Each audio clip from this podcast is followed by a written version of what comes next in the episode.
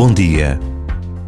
Fazer férias com Deus é levá-lo conosco, num livro que se escolhe, na ida à missa ao domingo, nos minutos que se reservam, de manhã ou ao anoitecer, para uma conversa a dois.